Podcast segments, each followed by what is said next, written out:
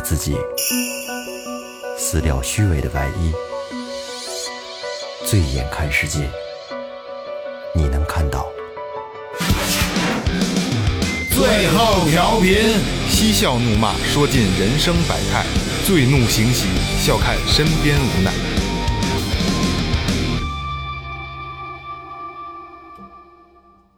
Hello，大家好，这里是新的一期最后调频，我是你们的老观摩。哎，大家好，我是二哥，A K A Second Brother。大家好，老岳，哎，来了，哎，好，哎哎，好像刚才我突然想了一下，就是我改就是叫自己正常名字的以后的节目还一次没上过，一期没上过，是吗？改好像是因为没有人没有人说这个问题，这周就该上了应该这周就上了。来，咱们这个这个言归正传啊，进入主题了啊。嗯，其实哎呀，其实今天这个开场开的并不好啊，有点太太欢脱了，太欢脱了嗯。但是我觉得还是该聊还是得聊啊。听到这期节目的朋友呢，其实我们在做这期节目的时间上是合理的，但是我们就最后调频这么多年也没没太追过热点啊，没追过这个时效性的东西，所以就拖后了一下。我觉得拖后也没有没没有什么不好，对吧？拖能能能得到尽可能多的信息而。有的时候我们不想拿很悲痛的事儿当热点去蹭这个东西，也没大意思，对，我特讨厌讨厌这个。是吧？所以说呢，咱们就今天就是简单的聊一聊吧，简单的聊一聊啊，因为最近这个事儿也是沸沸扬扬，大家都在关注。我觉得过多的都不用多说了，我觉得可能你们看到的信息比我们可能还要还要多一些啊。说实话啊，我个人我真的是避开这些信息不去看，就大概知道怎么回事就完了。我真的，我是就最近这几条信息，我真的尽量不看，看一标题我就不看，不不看什么内容啊。那我咱们先过一过一遍啊。呃，今天聊的是飞机事故，我们简单的给大家讲几个比较典型的案例啊。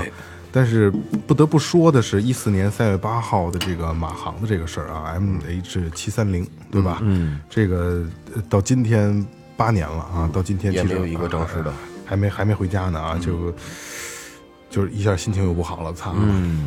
是我记得咱们有一年做的那个，如果我有了是是那个月光宝盒，嗯，我其实最大的愿望就是能告诉他们家的别飞了，你们这飞机有毛病。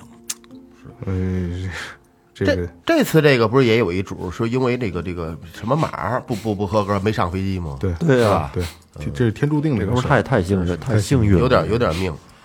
然后马航这个这么多年了啊，就是一聊到这个，其实心情不是特好。嗯，但是今天不得不说的，就是最近东航的这个啊，就是 MU 五七三五的这个啊，它我简单介介绍一下吧，因为可能这个细节的东西，可能大家并没有太注意啊。嗯是隶属于中国东方航空集团有限公司的航班，一架 B 七三七杠八百 NG 的客机，注册号为 B 幺七九幺，机龄为六点八年。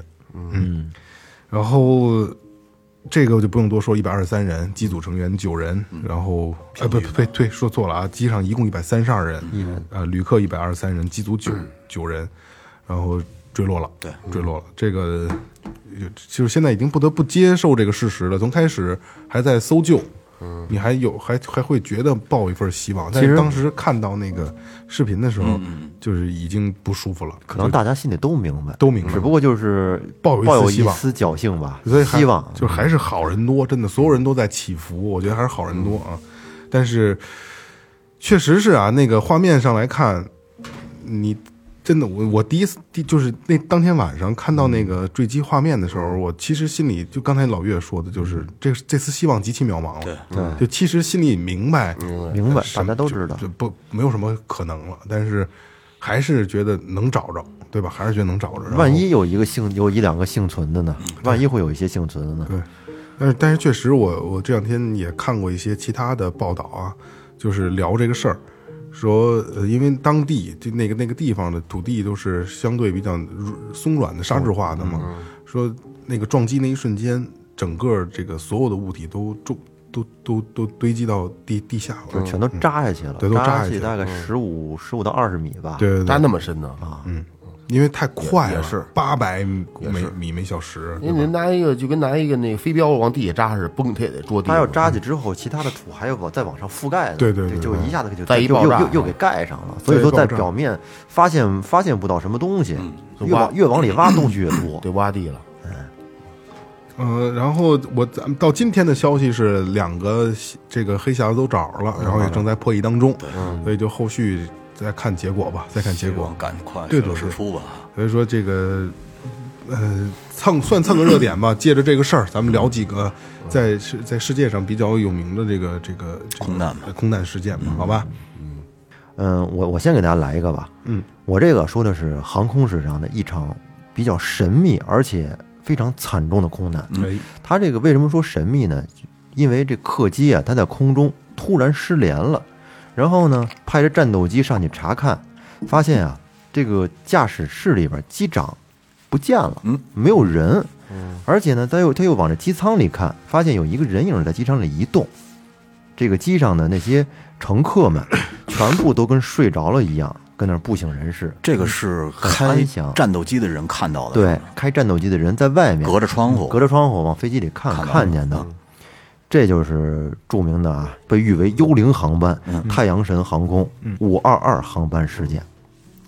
说起这五二二航班，它是一架属于塞浦路斯太阳神航空公司的波音七三七客机，在二零零五年的时候，八月份八月十四号上午九点，塞浦路斯国际机场呢，这个五二二航班准备起飞。按照这个航线规定啊，那个它是从塞浦路斯起飞，然后呢短暂的经停雅典，最后飞到捷克的首都布拉格，航程不长。嗯，机上呢一共有一百一十五名乘客，还有六名机组人员。嗯，这乘客大多是就是去玩儿去度假，度假结束或者是正要去度假的游客。游客哎，值得一提的是啊，在这四名乘务员里边啊，有一个叫安德烈的男空乘，他本来不是这趟航班的，嗯，而是就是他是属于临时调过来的，因为呢，他女朋友是这个航班的女空乘，啊，是一对情侣。咱们再说一下这个机长啊和这副机长，这个机长呢五十九岁，飞行经验非常丰富啊，来自德国。但是他是属于是那个编外人员，就是这会儿正旺季，临时借调过来的。嗯然后副机长呢是这个太阳神航空的一个正式编制的一个五年的也是老员工了。当这个飞机要准备起飞，一切都检查无误之后，然后这个九点钟，五二二航班收到了来自这机场塔台的指令，说可以起飞了。嗯，于是这五二二航班就顺着这个跑道开始滑翔，就正式这个冲上云霄啊，在天上开始飞。在这个九点二十五分的时候，塞浦路斯国际机场呢，这地面无线电指挥中心突然就收到五二二航班机长的一报告。嗯，这个机长说呀，飞机上起飞设定的这个警铃报警了。嗯，警铃响了。在这儿呢，我解释一下，这起飞设定警铃啊，它这通常只会在起飞之前响。嗯，它表明就是飞机有故障备好了啊，不是有故障飞机有故障不能起飞。哎，但是呢，这五二五二二航班它已经正常起飞都十八分钟了，而且这会儿已经攀升到了一就是一万多米的高空了。这个时候，这个飞机这个警铃响起，让人觉得就有点费解了。嗯，而且这个机长、副机长都没有找到这警铃响起的原因，所以呢，联系这塔台请求地面帮助。当时地面的工程师他不知道飞机上到底发生了什么事儿，但是通过机长的反馈来看呀，感觉问题应该不是很严重。嗯，所以呢，他就在试图一步步通过这个语音来指导这机长找到问题所在。嗯，然而啊，一波未平，一波又起，飞行设定警铃还在响的时候，飞机的这主警示灯又亮了。嗯，在这机长与地面工程师通话的过程当中呢，工程师问说：“你们是不是确认了这个增压板设定为自动？飞机上它有一个增压板，给这个机舱用来增压的。嗯，是不是设置为自动？可是呢，机长他他没搭理这茬儿。机长觉得这应该是飞机上有就是由于这个某个系统过热而导致的报警。于是呢，他也没有回答这工程师的问题，而是就自己自顾自的就说，他就问这个工程师设备冷却断路器在哪儿？嗯，哎，他是比较相信自己的判断。然后工程师告诉他，这个断路器在 机长座位后面。然而，这个驾驶舱驾驶舱机长不知道的是，就在这会儿啊，客舱里的这氧气面罩已经全都掉下来了，哦，崩下来了，崩下来了。但是呢，随着这个飞机的持续爬升，他没有得到客舱内的任何消息，嗯，机长不知道。而就在这时，地面工程师就发现，无论他怎么呼叫，无线电里面也再也联系不到机长了没回应了。得不到回复了嗯。五二二号航班也就是从这时候和地面塔台失去联系了。然而这会儿离这个飞机起飞还不到三十分钟。嗯，雷达上显示五二二航班正平稳地飞行在地中海上空，但是就是没有人应答。后来在一个小时以后，也就是十点三十七分，五二航班进入了希腊首都雅典的飞航情报区。嗯，但是呢，它始终没有和航管联络。嗯，按计划呀，就这架客机应该在十点四十五分降落在雅典中转嘛。嗯，但是呢，它却始终没有降落，就是在雅典上空盘旋，也没联系，也不应答。这个当时雅典就雅典这边的这个就就认为，是不是飞机上出了什么状况了？应答机坏了呀之类的。或者是不是被恐怖分子劫持了？遇到什么情况了？一直就也不回复啊。然而你你可想啊，这会儿距离这个当时美国九幺幺事件才过去才过去四年，对，所以说这种可能不是没有。如果要是说在他们设想的，如果这架飞机假如被恐怖分子劫持了，直接撞向雅典，那后果非常严重啊。是九幺幺这个劲儿了，对，所以说呢，在十点五十五分，希腊军方就下令 战斗机起飞，嗯进行空中监视，看看这飞机到底什么情况。于是希腊就出动了两架最精密的 F 十六战斗机紧急升空，去查看这个原因。后来等两架 F 十六战机飞上去之后，逼近了就是这个正在雅典上空盘旋的这客机，很快就找着了，找着了。通过多次无线电呼叫，嗯没有应答，还是没理。哎，所以呢，随后就有一架这 F 十六战机，它就靠近了这个客机，它通过这个飞机那个窗户啊，嗯。他就看到了令他不太可思议的一幕。嗯。在客机的驾驶舱内，这副驾驶趴在驾驶舱的仪表盘上不省人事，而正机长的驾驶位是空的，不知去哪儿了，而且也没有发现恐怖主义袭击的迹象。嗯，而在客舱里边，所有的乘客都戴着面罩，头朝前倾着，就跟睡着了一样。然后这个战斗机的飞行员他就想试图跟这架飞机上的人建立一个交流通信，发现联系不上，得不到回应。可以肯定啊，现在飞机上所有的人应该是都失去了意识，陷入昏迷了。而飞机呢，应该是在无人驾驶的一个状态下，就自己在那儿飞。所以说，这就是为什么叫它幽灵航班，就是没有人，自飞机自己跟那儿飞。而这时呢，这幽灵航班它在空中已经飞了将近三个小时了。我操，按照原定的路线呀，这个飞机就是它整个航程只需要一个半小时左右，而飞了三个小时，也就意味着根据它这个汽油的配备，已经差不多了，差不多了，快完了。所以说，两架 F 十六战机这会儿就进入到了各自的这个位置，一个呢就是在它侧面飞行，另一个在它后面跟着，然后这是一个攻击位置。嗯，假如说一旦这个航班出现要有坠入雅典的市区的一个迹象我，就放放弃了，就直接给打碎了。对，，直接直接就击落了。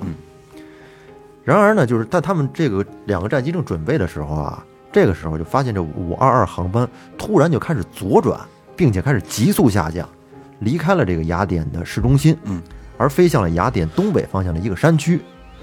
而这战斗机飞行员呢，就把这情况就跟这个地面塔台报告，然后呢，就跟着这个客机一块儿下降。当下降到离地面还剩两千一百米的时候，这个飞行员就看见了一个让他感到意外的景象。先前在五二二航班驾驶舱里面有一个神秘男子啊，就是一个人影移动，就那个人影，然后呢，好像是在朝着他做一些手势，好像是有点想和他建立一个沟通，嗯但是就是通过无线电是没有办法联络的。然后战斗机的飞行员也没有理解这是什么意思。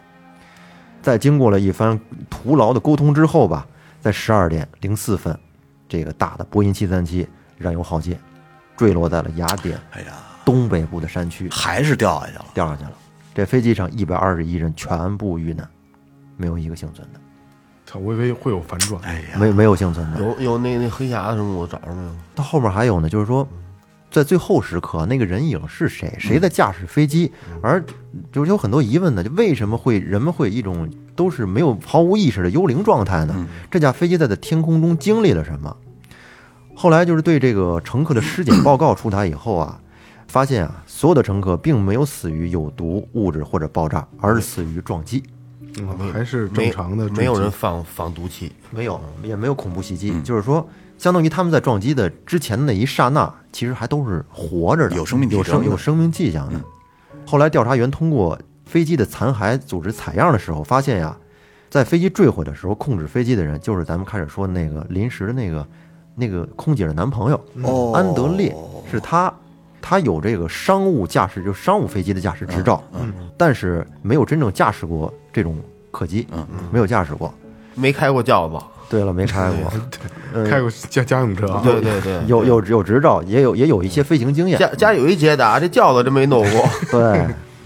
后来咱们说一下这个事到底是揭露一下真相吧，到底事故原因是什么？这个后来是这个调查出来了，嗯，就是这个工程人员前期吧对飞机进行增压测试，和战机飞行员后来对身体的机飞机机身的一观察当中啊，就后来就是通过种种的这个迹象，在调查发现有一块小的控制板从这个飞机残骸里面找着了，嗯，那块控制板就是发现这个飞机事故原因的一个关键，嗯，这个控制板它是一个增压开关，就是开始我说过那个设置为自动的那个增压开关。调查人员找到这开关的时候，发现啊，开关的位置是在手动位置，哦，知道吧？也就是说，飞行员他必须得用这个控制器啊，进行一个手动的增压，才能保持舱里的气压。对，正常来说应该是设置到自动这个位置的，它会自动增压。嗯其实呢，就是说回来，这是应该是就是工程师的一个小失误，就是他在检查的过程当中，把负责增压的这个 P 五增压板改为了手动模式，而检修完了之后呢，他没给调回来。哎呦喂你，知道吧？而且咱们说一下，飞机为什么要增压？因为它飞到七千米高度的时候呢，如果不增压的话对人体它会感觉到明显的一个不适，对对对对对吧？内外压差太大，但高空不行，必须得打。它需要就是来维持人的一个正常呼吸，以保证一个舒适度。嗯，所以说说到这儿，这个航班失事的真正原因就是飞机失压。嗯，飞机失压，这个还是故障。那个有里有人说说这个这怎么不跳伞呢？还有说这个说说这个，其实咱们这正常的这个民航飞行高度大概在一万米左右，八千到一万米左右。嗯，那那那八千到一万米，咱正常跳伞的高度，跳伞高高高，就是跳伞运动员五千米，几三两千米以上很高的。正常说旅游那种跳伞都五五五六百米，它越到上边上边那空气它越冷。嗯，你跳伞还没跳呢，就下来直接就给冻死了，而氧含量也低，就晕晕了，这人就。还有即使说不冷的话，在一万米高空，你打开舱门直接就吸出去了。对，而且它对它那因为那位压差的问题，对。是有的司机会比可以撕出一条口子什么我的，上盖掀了那种的，人直接就给吸出去了。哎，正常的飞机飞行高度不应该是三万英尺吗？那刚我刚搜你你你那是迪克牛仔，不是。刚我搜那一万米，三万英尺，差不多就是在英尺跟米。九千多米，英尺。三万英尺。三万英尺，对，啊，差不多就是就是一万米左右。一万米嗯，一万到一万二千米啊，就这样。对，哎呀，这还挺惨的，我觉得就是一个一个失误，对一个维修员的小失误，然后导致了吧这个这个机长他也没有注意到这个问题。其实如果注意到了之后，把那把掰回来就行了。那实际上你看到那些人都是往前倾着的那么一个状态，他缺缺氧了，对，其实全都是昏昏迷、昏厥状态。嗯哎呀，这挺惨的。那我来聊一个大团圆的这个空难吧。哎，有这个，呃，也呃这个空难呢也被称为啊，就是全世界唯一一个喷气式客机在水面上成功迫降的这么一个案例，唯一的一个。嗯，呃，因为这个事件呢，全美航空的萨伦伯格机长也成了全世界最著名的这么一个呃机长吧，也算是、也算是一个英雄人物。嗯。在二零零九年的一月十五号这天啊，萨伦伯格机长与他的副驾驶杰夫，呃，他们那天开的是美国全美航空的空客 A 三二零，嗯，这个飞机大小其实对应的就是波音的那个七三七机型，差那刚刚跟我说的差不多。呃，对，，一般就是一百五十多人。哎，航班号呢是一五四九号，从纽约的拉瓜迪亚机场起飞，原定啊是要经停这个夏洛特，然后飞往西雅图。跟平常一样，你看这个所有的机组人员，呃，检查完工作以后呢，各忙各的。然后这副机长呢还说邀请这萨伦伯格机长说，我发现了一特有名的牛排店，说这个咱飞完这这一次啊，一会儿咱下去好好的，我请你。很正常的一个啊，对对，我请你聚一下。然后就在那一刻呀，没有任何一个人能感觉到他们这两个人轻松的对话背后会发生什么。一分钟，嗯，刚聊完一分钟以后，这飞机突然的一阵剧烈的颠簸，就感觉像是飞机在空中撞上一堵墙似的那种感觉。就遇见大气流那感觉。对，还不是大咣的一下它是一个大震动，还不是颠簸，呃呃呃呃，不是持续的。嗯，静默了几秒钟，然后这个萨伦伯格机长通过他的经验判断，说出了一个单词叫 “birds”，鸟鸟群。birds 啊，虽然啊，他这个当时巧，对当时说话的语气还是挺冷静的，但是让他边上的这个副驾驶杰夫可倒吸了一口凉气，因为飞机撞到鸟群，这他妈可是大事儿啊！哦这这堪称这呃航空安全最大的威胁之一，对于航空航航空安全。嗯，因为你只要学过物理的人都知道啊，你这个相当于就是速度加重量的。嗯，你在高速运动的飞机和一只鸟迎面相撞，就是哪怕是一只麻雀，都很可能导致机毁人亡。哎，这个鸟能飞那么高吗？嗯它刚才它起飞的在起飞的过程当中啊，对你到了一万米的时候，肯定就没有了啊啊。呃，而这个飞机撞到鸟儿，这本身这个事儿就很糟糕了啊。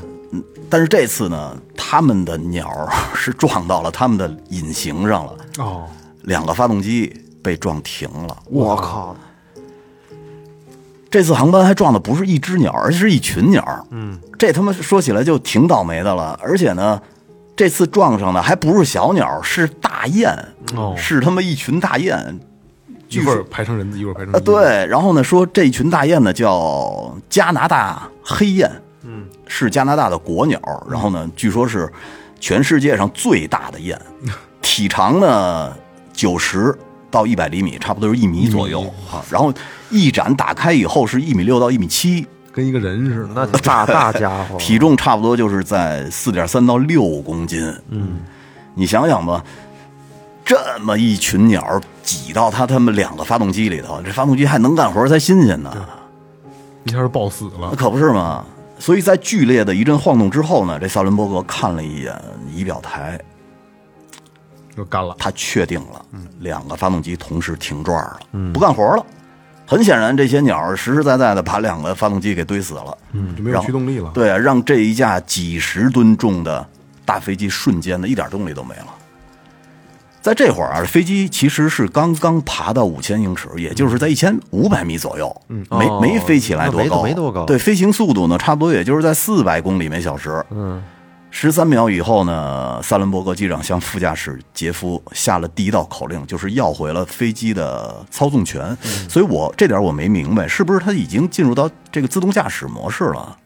应该是，应该没有吧？应该是。自动驾驶模式应该是到了到了一定的高到了度之后平流层以后，应该是。它才会。要不然就是现在的这个驾驶模式在杰夫手里呢，等于是萨伦伯格没管，所以他是他跟这个杰夫要回来了，他说的是是吧？嗯然后同时呢，萨伦伯格要求杰夫赶紧拿出了一个叫 QRH 的东西，就是快速检查手册，嗯，然后阅读怎么按照上边的步骤一步一步的去化解危机。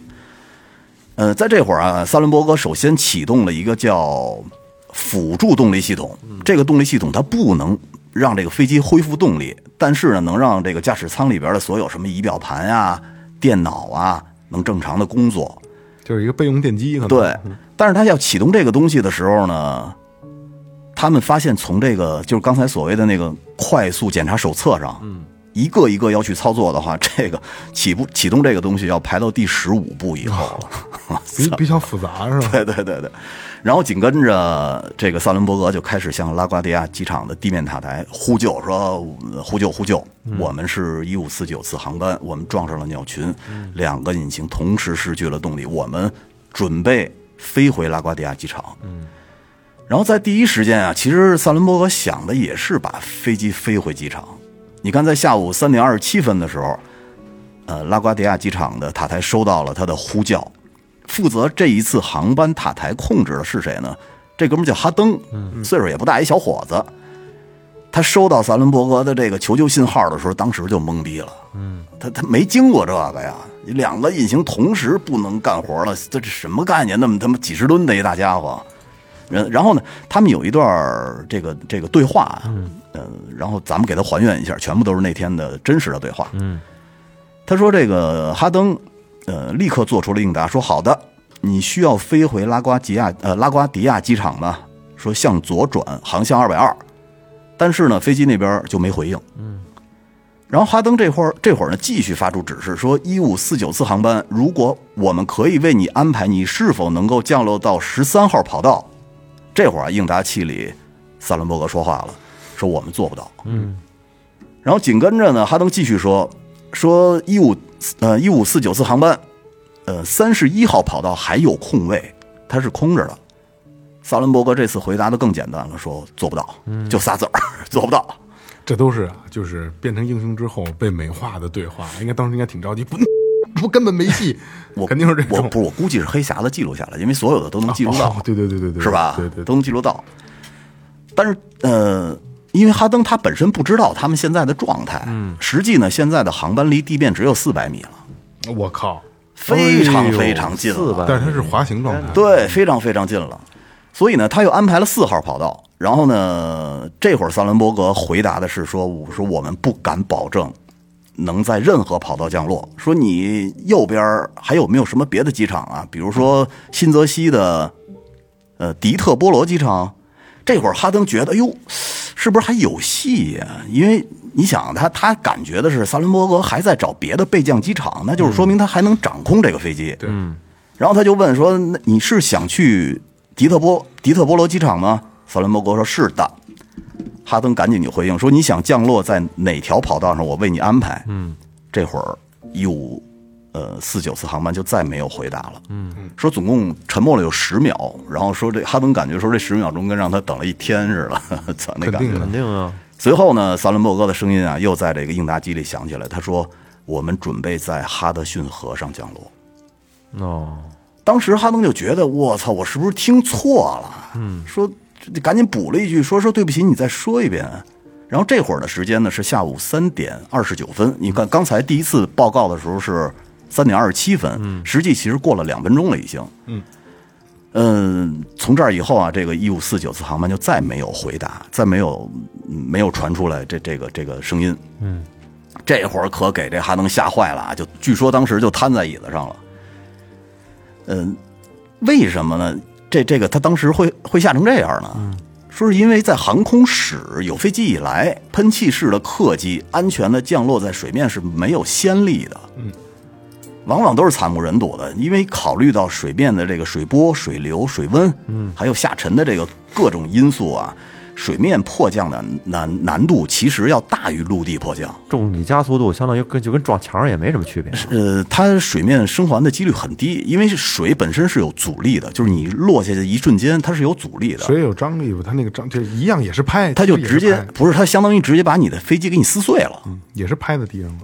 所以非常可怕。比如说有一个特别典型的例子，就是在一九九六年埃塞俄比亚的那一次空难，是因为那飞机被劫持了，然后呢燃油耗尽了，最终是在这个印度洋的洋面上迫降。嗯，说司机这个这飞机被撕得乱七八糟的，撕碎了，但是好在是一百七十五人，还有五十人活着。嗯，当时死了一百二十五人，但是也很惨痛了。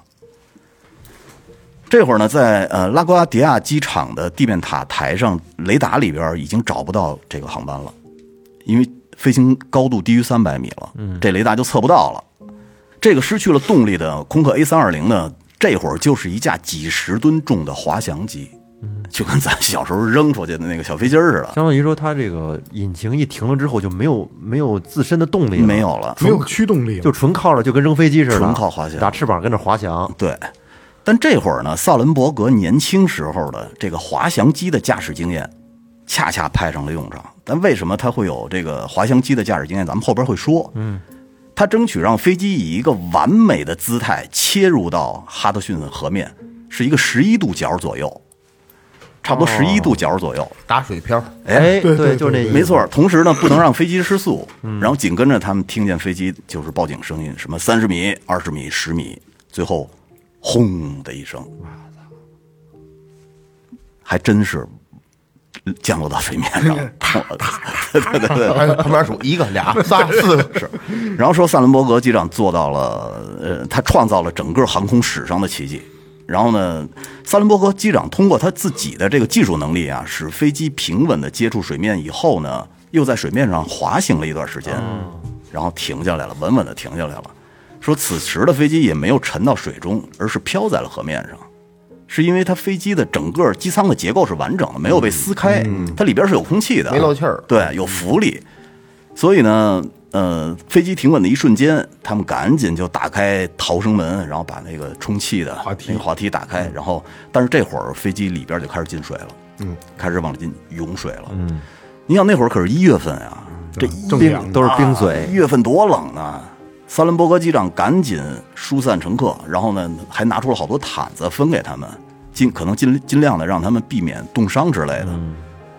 然后在飞机的走廊里边，这个机长看不到任何一个乘客以后呢，呀还是不放心，最后自己又翻进去重新的检查了一遍，确定没有任何一个乘客了，然后他最后一个才离开飞机。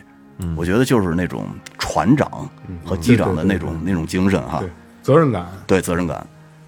呃，这一次航班上，飞机有一百五十五名乘客和机组人员全部生还了。这也了不起。这大快大快人心啊！对，而而好在呢，这个萨伦伯格机长选择迫降的这个哈德逊河啊，是纽约的市中心。嗯，然后这个河里边有很多别的别的船只。嗯，然后首先过来救援的呢是一艘渡轮，然后紧跟着好多别的船只接到他的救援信号以后，也都赶过来挺。挺到位的。没错没错，然后直升飞机随后就到，然后还有好多潜水员也都去帮助这些体力不支的乘客。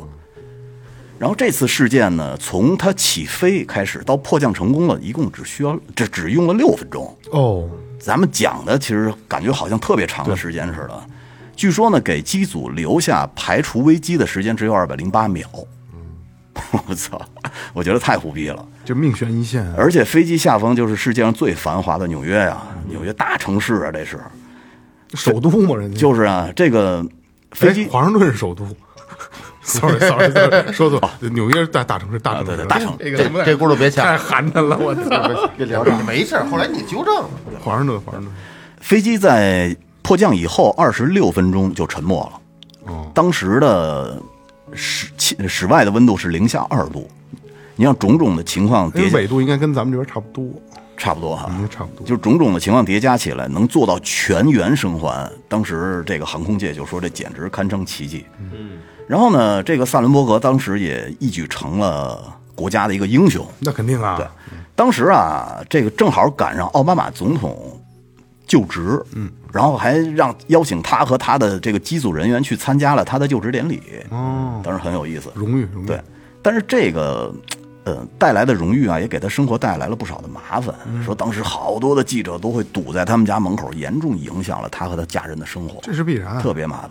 但是这事儿还没完啊，这次事故啊，也成了他的梦魔。嗯，为什么这么说呢？就是他只要一睡觉，刚一睡着，就会梦见自己驾驶着一个这个呃呃失去引引擎动力的，对失去动力的飞机在闹市上撞上了一个大楼，这就是咱们所说的后怕，对这，这就是二哥说的影着了，影着了。影着了。但是这个学名呢叫呃创伤后应激障碍，也叫哦 PTSD。就是你看好多那个二战啊，还有越战兵回来的那些当兵的都有这个问题。一惊一乍的老是吧？没错没错，就过不去这劲儿。对，然后紧跟着呢，就是美国国家运输安全委员会介入调查了。嗯，这个委员会他们用电脑测出的结果呢，是你萨伦伯格机长这一次迫降是违规的。嗯，为什么这么说呢？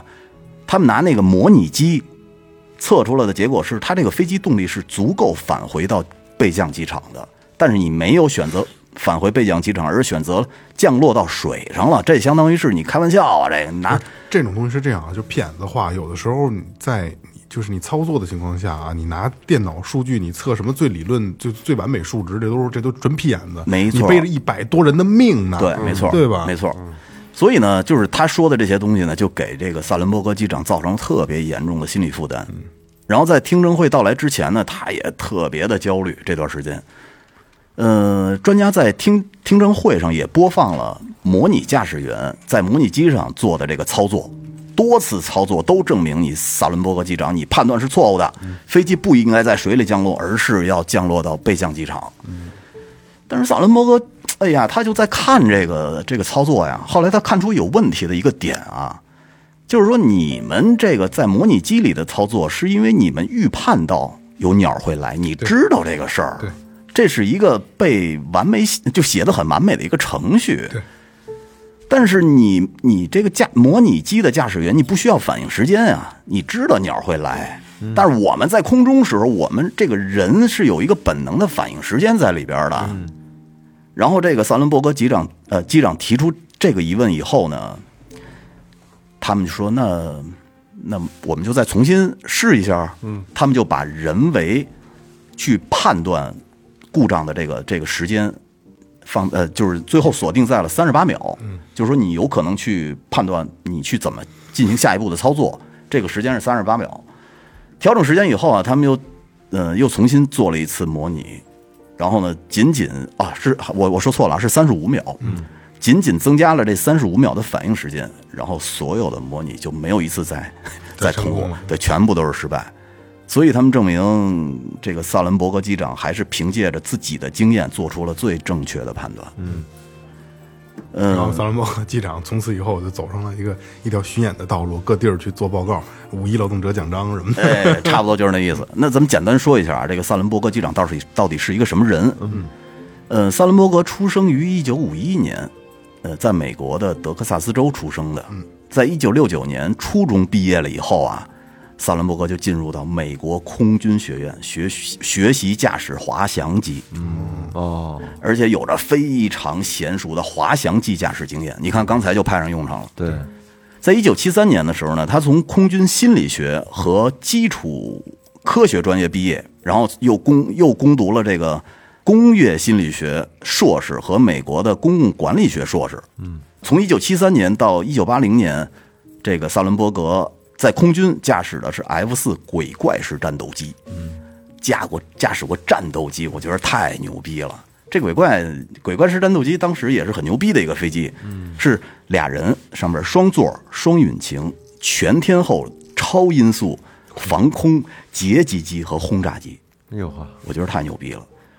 呃，也是当时美国空海军六七十年代的时候，是一个主力战斗机，而且是参加过实战的啊，厉害，参加过越南战争和中东战争，很牛逼的。后来呢，他就被升职为这个飞行指导员和飞行教练。然后从一九八零年开始，萨伦伯格退役了，就进入到了美国太平洋西南航空，也就是后来的这个全美航空，一直干到退休。其实这个人的一生还是很很传奇的。看来这个空难呀和机长有着直接的关系，真是成也机长，败也机长。对，你看雷哥这不就是一典型的，就是因为机长个人的这种经验啊也好什么，最终导致了这个飞机没有发生空难嘛？对，我觉得还是艺高人胆大。嗯，要不然如果要是按照正就是正常的一个机长，可能会反应，我操，说那咱们就就就在迫降机场试一下呗。还有那个二零一八年那会儿有有一个就是那个中国机长的电影，你们听说了吗？我知道看了吗？那个我知道那个不就不就是吗？就是那个是成都双流机场吧？对，那挺狂的。那一飞机那那我给你简单说两句啊啊。二零一八年的五月十四号这天啊，嗯那个飞机是从重庆飞拉萨的川航三 U 八六三三航班。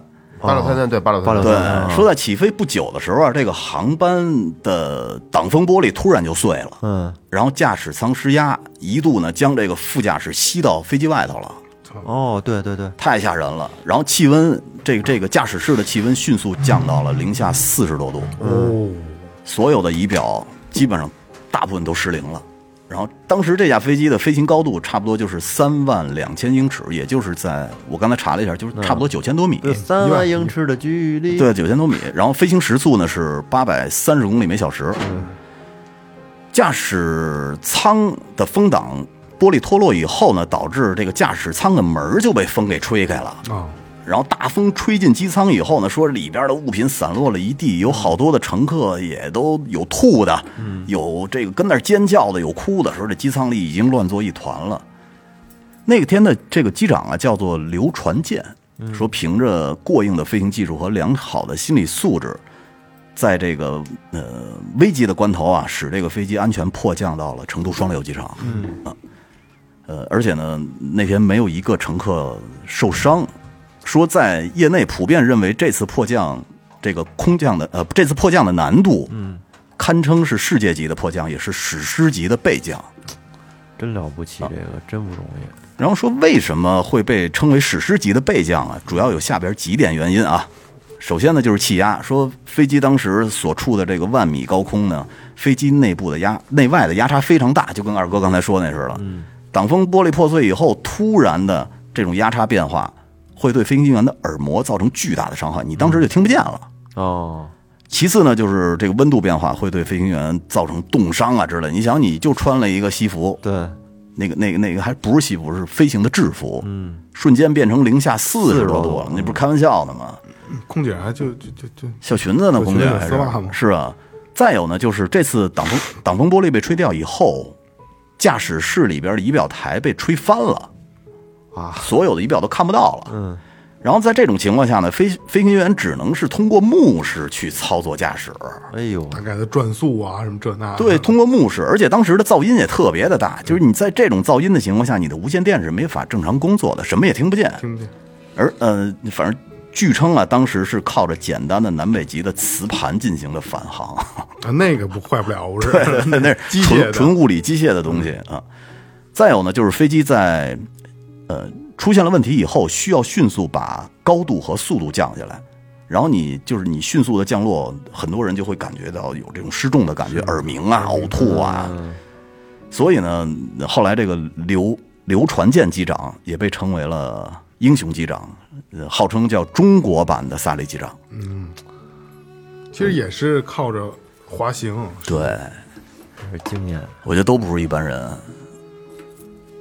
关键他这一个举动就救了飞机上一百多号人呢，也就是说一个失误也就真正如果失误了之后，真的就跟现在这个咱们这个东航这次发生的事故就是一样的结果了。是啊，好多东西啊其实不能，就是不能，呃，细推敲。一细推敲以后，你特别后怕，对那种感觉。还有一个成功迫降的那个，哎呦，我忘了那个，sorry 啊，这我真忘了。但是我记得后来有一部电影，九十年代中末期的时候，两千年上对。线，哨兵是机长，对对对对，他是要降落的时候，发现前面的那个轮儿打不开了，跟地干蹭，对，跟地下干蹭，然后他也是找了一个好的角度，后轮先着地，然后慢慢的让这个机，因为你后轮，咱们以往的正常降落是后轮着地，然后前轮啪再落地。如果说你直接就是后轮先着地，前轮没开的话，直接往下拍的话，就拍断了，碎了对直接就中间就拍断了。他也是找了一个比较完美的角度，直接就是后轮着地，前轮就是前面的，也是前那个机头的下那脖子这个位置搓着地，一点点搓然后然后最后成功迫降了嘛。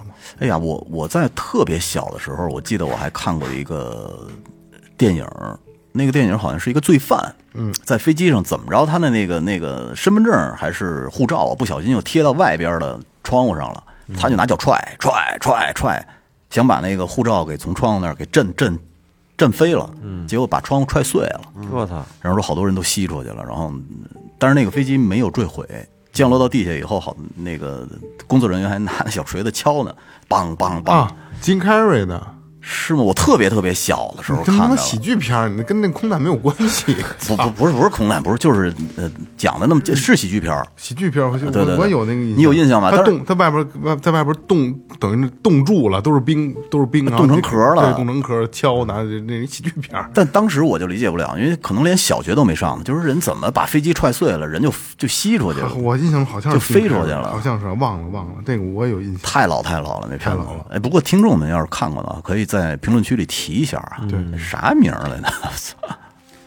哎，你们说东东航这次事儿发生了之后，你们对于就是坐飞机这个事儿有没有什么变化呀？这个是我想说的，因为咱们之前咱俩就掰扯过这个事儿啊，对就是老岳就是很很焦虑，跟大多数咱们看到这篇文章之后的一些网友的评论就是，哎呀，这坐飞机太恐怖了，我他以后不想坐飞机了，对吧我？宁可坐高铁。但是啊，今天我今天我就利索一下啊，飞机到今天为止依然是世界上最安全的交通工具，没有之一，没有之一。为什么啊？数据统计啊，一年只有只我不能说只有啊，一年大约有一百人左右死于飞行事故，而交通事故的这个死亡人数每年达到四万三千人。啊，每年飞行事故只有一百人，然后交通事故是四万三千人啊。然后呢，呃相关国际的这个飞行机构调查，一架飞机发生重大事故的几率约为三百万分之一。三百分之一的重大事故到底有多小啊？我简单的给大家说一下啊，就是一架飞机至少要完成三百万次起飞和降落，才有可能出现一次重大事故，而且这个远远的超出了这个飞机的使用寿命。所以说，这个嗯不需要恐慌，飞机依然是是最安全的啊，依然是最安全的。你还有什么？话虽这样说，不听，我们可以不听。话虽之你话 话是这么说，但是说你去国外没办法了，然后在国内的话，我现在就是要出去的话，你能坐高铁就不对，坐飞机现。在对我觉得这个飞机的它这个一旦出了事故，这个这种生还几率真是太低了，太渺茫了。是，三百万之分之一，那我觉得坐高铁相对来讲更安全啊。而且我我坐那个我坐三不是高铁就是飞机，你看咱们就是一架飞机一百五十人，对吧？嗯然后大型的三百人，对吧？可这一高铁上可不是三五百人的，这是这么个事儿。他要出了事儿，我操，对吧？脱轨的那个，对吧？有过几次了吧？嗯那这个概率可比飞机人多太多了。反正我我我坐飞机的时候，我就其实就挺挺焦虑的。我跟我媳妇儿都挺焦虑的。她这个因为尤其是有在飞机在飞的过程当中，它有时候会出现颠簸、气流嘛气流。一到那时候就觉得挺挺害怕的。这大飞机还好一点儿。嗯，我们那年小飞机就会就比较严重。那年在澳大利亚的时候，就是要中转，嗯，从哎，我想想还不是，是在新西兰的时候，从南岛去北岛，嗯，然后就坐那个小飞机，然后那个机场，嗯，就是没有安检，嗯，然后没有人去呃帮你做服务，机场基本上工作人员你一个都见不着，你自己拿着护照去取票，然后东南亚机场也这不都这样吗？啊，然后你自己把走吧你就把包扔到那个那个那个转盘上，然后可能有人把包给你扔到飞机上，然后那一个机场里边就你一架飞机，嗯，特别小，然后飞的时候，这这这个气流的感觉就特别强烈，咚咚咚。飞飞机越小越越强烈。我我其实挺害怕的，就是我坐过最小的飞机，可能二三十人吧，上面，然后尤其是二三十人，对极小，我从就就我这 这次啊是就我刚才说这个坐过最小一次飞机啊，嗯，还是我坐过。呃，这个途经最短，然后就是时间最短，然后机票最贵的是从唐人亚丁飞到成都，嗯，就是上次高反那回嘛，从亚丁飞到成都，一千五百多块钱，嗯，哎，没没算人物附加税那些啊，然后从那个亚丁机场飞到成都，就一架飞机，极小极小，一天就这一趟啊，嗯。极小，里边全是吸氧的，巨巨小的一架标准的正常飞机，嗯，然后飞了大概有二十分钟吧，连起带带带落，知道了20分钟啊，一千五百块钱，啊，嗯，一天就这一趟，然后就是在那个起飞的时候，就是也可能也是也是高有高原地区嘛，对，它的这个气流比较严重，就真的是在在在左右摆，在摆，它不是都不是坐正常客机遇到气流了，就会有那个空姐通知嘛，前方说有气流，请请什么插着就那个系好安全带什么这那的，然后就是那都不是那种就是蹦蹦的那种蹦，它是抖，它是在摆。所以你对于那个驾驶员来说，人可能就司空见惯，每天都、都那样。对，其实是很正常的，其实咱们害怕，然后你你坐在那个那个机翼的那个位置，你就看那个机翼晃悠，跟那空对对对，就是就是对对对，记忆对软塌塌的老老老担心让让风给周起来了。对，你看啊，咱们一说就是都都是能看见机翼在抖啊，这就这就证明咱们的财力了，就是都坐在中间那个位置，比较便宜那个位置。前面肯定坐不起。对对，其实中间是最便宜的，中间后边比较便宜。而且它是这样啊，就是我不知道，可能这是一个心态的问题啊。我从来没有怕过交通事故这个事儿，就是我可能呃，相对于就二哥刚才也没表达，就比起你们俩来说，我更直面死亡。就我就觉得，就是我真的，比如说我坐飞机，跟老岳说，哎，我不敢坐，有些我害怕。嗯，没有什么可害怕，就是阎王爷要我死，我活不下来。嗯，就是就就是三百万之分之一呢，我要赶上了，我觉得我也挺牛逼的。嗯，我也挺牛逼的，所以就是不需要怕什么。而且你看东航也是，呃，就是赶紧挽回形象。我觉得大家没有必要，我就就我觉得对社会方面说啊，就没有必要说对东航或者对航空产生。就是航航空交通这类的东西产生质疑，我觉得问题不太大。其实质疑不至于，就是就是说这种焦虑情绪会影响到很多人。嗯嗯，但是说飞机跟的肯定会，后边该很多人该坐还是得坐。但是你坐上去依然害怕，对害怕是害害怕，确实是会害怕。为什么会害怕？因为它离地了，你就有不确定性，就是那种感觉，你知道吗？而且一旦实实在在的踩你会想一旦要是说出了事儿之后就完了，那肯定会有这种想，很多会有这种想法的。我坐那个，那那我我坐缆车都害怕，就是如果我们开车出事故死了，这个没事儿，但是飞机不行。这开车你可控啊，开车的话，开车怎么可控呢？可以慢点儿啊，对啊，可以可以开那别人撞你呢？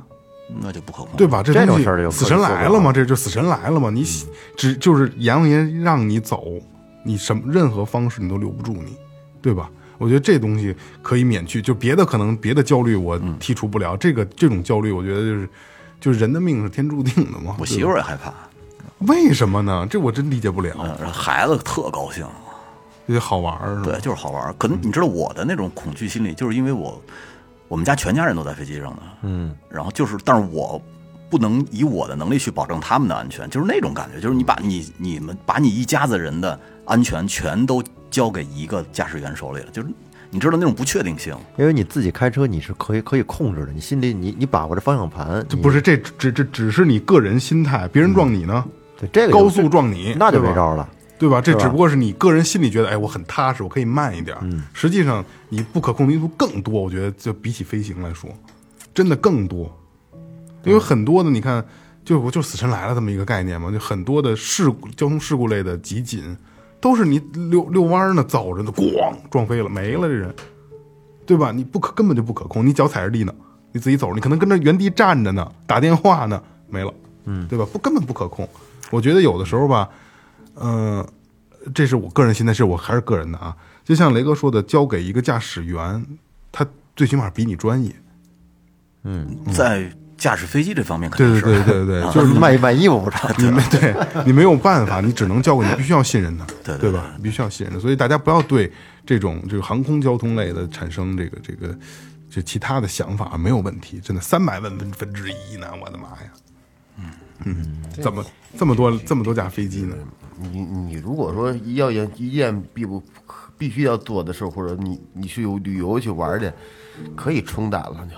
对，我觉得是是吧？我觉得是这穿着大棉袄，一会儿一下飞机就换裤衩背心了，对对对就是海是海滩，是吧？是仙仙仙人掌不应该在焦虑是吧？不应该在焦虑海滩沙滩仙仙那那那仙人掌还有一个美丽的姑娘，老船长哪有美丽的姑娘？老船长，因为时间短还好。我们有时候一出去就飞十几个小时，十反正反正十到十一个小时，我飞过十几个小时的红眼儿，一就直十多个小时坐他妈那经济座太难他妈受大罪了，我跟很难受你说吧，太他妈受罪了。我就坐过十几个小时的红眼儿，其实当时也会琢磨，但是后来一想，你琢磨什么呢？就是你真出事儿，出事儿你都坐上了对，我们飞巴厘岛就是红眼儿，我带我们家孩子我，跟你说，咱们的彩礼都是红，只要飞外全是他妈红眼儿啊！咱们的彩礼全是红眼儿。坐上去以后啊，那就是我命由我我命由天不由我了，就是跟跟自己没关系了。嗯就是就是咱们之前讲风水老师说嘛，就是你你命由由天，对吧？你命由天，就是天都给你定好。其实啊，在中国，我觉得还是有很多人好还是都没有坐过飞机的。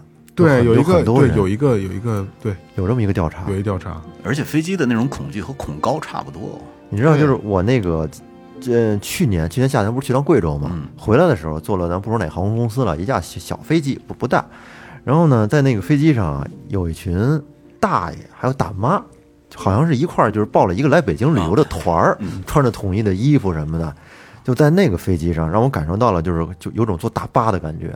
哦人嘈杂哈，哎，何止是嘈杂呀，他太随意了。人那个人乘务员是个小伙子，跟那儿就反复的就说，咱们这飞行过程当中呢，系好安全带、是吧？尽尽量不要随意走动。那家伙有几个大妈跟那儿来回换座啊，从这儿换到那儿，从那儿换到那儿，拿手机跟那儿自拍，哦，跟跟大爷们一块儿在过道上溜达，嗯，明显能感觉出没就是跳会儿舞，拿扇子什么舞的，拿丝巾，就快了，反正就是感觉说就缺点音乐。心气儿很盛，一看就是应该是很少坐过飞机，也不是，也可也可能是集集体出行吧，集体出行比跟较比跟尤其还有较自在一些，还有一些大爷什么控制不住了控制不住，高兴。开心，控制不住内心的喜悦。哎，那你说一个舱和一个舱之间，它不是有一个小过道吗？就是卫生间不不不，像他说这种应该就是小飞机一个舱啊，，不是，就是我就说我说一个舱一个大飞机，不是有一小过道吗？有中间中间是厕所有一个卫生间那个位置嗯，卫生间过了以后的第一个座儿，那个座儿其实特舒服，所有的第一个座儿都舒服但。那是不是贵呢？还是说跟跟咱后头也一样？他他得提前抢，有的人直接就是点着就买了，那或者是也很有可能坐大飞机你能赶上，如果你真的你值机时间早了能抢得到，那有太少，几率太。那我觉得特舒服，那我没赶上因。为那他妈空间大呀，对对对对感觉那那到那个前面那个那个门那个门的位置，咱咱俩这个咱俩那么脚伸直了一点脚能踹能能能踹到前面，一点问题没有太舒服了。所以以咱们的财力呢，咱们的财力都都是做红眼儿，都是做的机翼两边儿的这种。对对对对对对，能看见发动机。对对对对对，还这样的，买机票的时候都都都都都得挑挑价格，哪个时间段便宜点儿。嗯，所以说就是等等等我混整了啊，买一飞机，不不买飞机，哎，其实买飞就是真混整买飞机也不哎难，呦我操！因为昨昨天我特意看了一下就是啊，停飞机有点费劲，三千万，就是小型飞机八人的三千万，还行啊湾流就都是那种嘛，庞巴迪吧那就不知道，那我没细看，就就只是就是看了一眼，都没研究，因为确实是自己知道你要是在浪费时间也呃对对对，瞎耽误那功夫呢，这 还是刷抖音。敢看也挺牛逼的了。是我推给我的，我就看了，为什么？推给你啊？你肯定之前搜过之类的。老看不是，他是这么说的啊，说就是私人飞机拥有并不难，嗯零点三个亿，是啊三千万你。对于发给我们来说，我们看都不看，谁鸡巴点进去看去？他他这个标题写的好，零点三个亿，其实你就是会会很吸引你，因为你在你的咱们观念中都是大几千万，或者说是过亿了，对吧？赵本山的飞机过亿是吧？都是这种，那零点三个亿，哎，你当时会反应一下，你他他没写三千万，零点三个亿，你觉得你还是能接受的？一个小目标能买对对对三架对对对，你觉得能接受？我操！我一看啊，三三千万，虽然说就是依然很贵，依然不在咱们的奋斗目标的这个这个这个行程里边啊，但是我觉得就是。就像你你的有的个别的朋友买得起，买得起，买得起，但是人家不一定养得起可能养护就是问题了，对？养护挺也费劲的，这个。停也非常不能停小区里那东西，对，那他妈得停机场，而且好像跟小一样上上上操场行不行？真的直升飞机器。不行，你得买人家的停场机场的那个停停机位。反正我我知道我了解的啊，就是湾流的那些私人飞机全都租赁服务，全用，自没有说自己这个买，我就我自己用。啊，都是租赁的。啊。租赁，都是就是以贩养吸，以贩养吸。嗯。哎，你们听没听过，就是在空难过程当中幸存的人呢？怎么叫空难？没死，空空中爆炸了。刚才那个埃塞埃塞俄比亚那个不就是掉海里头一百？你那个飞机上都没死，但是说我说的是，就是在空中发生了，比如说飞机爆炸了，嗯，幸存没死，人从空中掉下来没死，刚才那一说那不是剩五十多人那不就是吗？但是他那个是跟飞机一块下来。老岳是那意思是在在一万米我爆炸我我给你们说个牛逼的吧，就是飞机在天上爆炸了，然后呢，里面有一个空姐儿从一万米的高空自由落，没有降落伞啊，自由落地落下来没死，就摔到地上了没死，没死。掉掉掉他妈棉花堆上了吧我？跟你说一牛逼，这这真是看完之后，我我觉得真是给我惊着了啊！这个不知道是老天真是特别的眷顾这个这个人，真是他命运太好了。这个呢，他是一个就是空姐啊，我刚才说啊，他是从一万米高空自由落体坠落，没有降落伞，最终确实没死，而且打破了吉尼斯世界纪录。必然，这个空姐呢，咱叫她维斯娜啊，娜姐，娜姐，娜姐，娜姐是一九五零年生于这个塞尔维亚贝尔格莱德，她是一九七一年应聘成这南斯拉夫捷特航空公司，就是做做了一名空姐。她的这这班飞机啊，是在一九七二年一月二十六号，时间挺早的了啊，是三六七航班从瑞典斯德哥尔摩起飞，目的地呢是塞尔维亚贝尔格莱德机场。本来呀、这个空姐她不应该出现在这航班上，但是呢，这个航班公司在就是安排这个交班的时候啊，有一个跟她重名的俩女孩叫一样的名儿，给安排错了，就阴差阳错的把她给安排上了这趟航班。嗯，据这个空姐后来回忆啊，她觉得当时啊那天机组人员，包括这些空姐什么的，都有点反常。她觉得可能是人们预感到了一些什么，比如说吧，副机长平时特别害羞，不爱说话，嗯，但是呢，在当天却一反常态，就是跟所有人都都在滔滔不绝的聊天啊，谈论自己的家庭。还有的空姐出发前就疯狂买了很多这礼品，给每个家人都 都选了，就好像是要跟自己家人决绝了一样。嗯，还有这机长，机长出发前把自己锁在房间里，二十四个小时都没出来。嗯，就是就是这种对于这个对机组成员的这些常这些这些反应吧，会让他觉得有点确实有点不太一样。很反常。哎，后来就这趟飞机在飞行过程当中啊，这个空姐儿正给飞机上乘客分完这个餐食，嗯，正准备坐下休息呢，突然就听见一声巨响，飞机在空中爆炸了。你知道吗？关于就为什么会爆炸呢？这个说法不一啊，这个没有没有结论。有的认为是遭到恐怖分子的炸弹袭击了，另一种说法呢是被这个捷克斯洛伐克的空军给击落了。打下来了，反正不管什么原因，飞机空中是炸了。当时它的飞机飞行高度是三万多英尺，然后呢，机上呢有二十八名机组成员还有乘客，大多数乘客在爆炸发生之后当时就死了。爆炸之后，这飞机的残体啊，以时速二百英里就摔向了地面。因为这个空姐维斯纳娜姐她距离这爆炸中心比较远，所以呢，她是被连人还有这个座椅一块儿崩飞了。被困在一处机身里边儿。后来呢，这强大的冲击力让她在当时就是爆炸的时候昏迷了，然后在没有降落伞的情况下，自由落体式就从天上就掉了下来。但是令人感到就是特别惊奇的是啊，他掉到了这个捷克一个小山村的一处雪堆里边儿。嗯，因为那边树比较多啊，这茂密的树枝，还有这个厚厚的这白雪，它就缓冲了这个撞击的冲击力，嗯，使得他得以幸存。但是他伤得很重，嗯，也是伤得挺狠的。内伤都是，头骨骨折，三个这个椎骨骨裂，两条腿骨折，肋骨骨折，骨盆骨折，腰以下暂时瘫痪，我跟你说啊，这个其实跟六楼掉下去差不多，六楼掉下去也也各种骨折。啊也这么多事儿。后来他掉到地上之后呢，被一名村民发现了，然后呢给救起来了。而且这个村民呢，他以前是一个二战的军医，嗯，对他采取了一系列的急救措施，然后帮助他撑到了这个救援人员赶到。嗯，后来这个娜姐她在当时二十二岁，在医院里面昏迷了有一个月，最终被救活了，太牛逼了，成为了这个三六七航班唯一的一个幸存者太。牛逼了！在这个空难发生了十个月之后呢，娜姐可以独立行走了。不过，就从这之后呢，她并没有恢复成跟健康人完全一样，她就是那个腿啊会一瘸一拐的，然后呢，这个脊椎也会有一些扭曲。那那这这这么高空摔下来，他跟人说从一万米掉下来就摔瘸了。对对，没人信都，这牛逼吹的，是啊，你别扯淡了。哎，你知道你说这个，我想起来，哎呀，我忘了是哪一次的航天事故了，就是有一个返回舱，嗯，你知道像一个蛋似的那个，国外哪国家我不记得了，然后就在返回的时候，他可能进入大气层的时候那个角度计算错了，嗯，然后导致他那个降落伞被提前就给烧坏烧毁了。进入大气层出来以后呢，就没有降落伞了，时速两万多公里直接砸地上了，人肯定没了，是拍瘪了，绝对。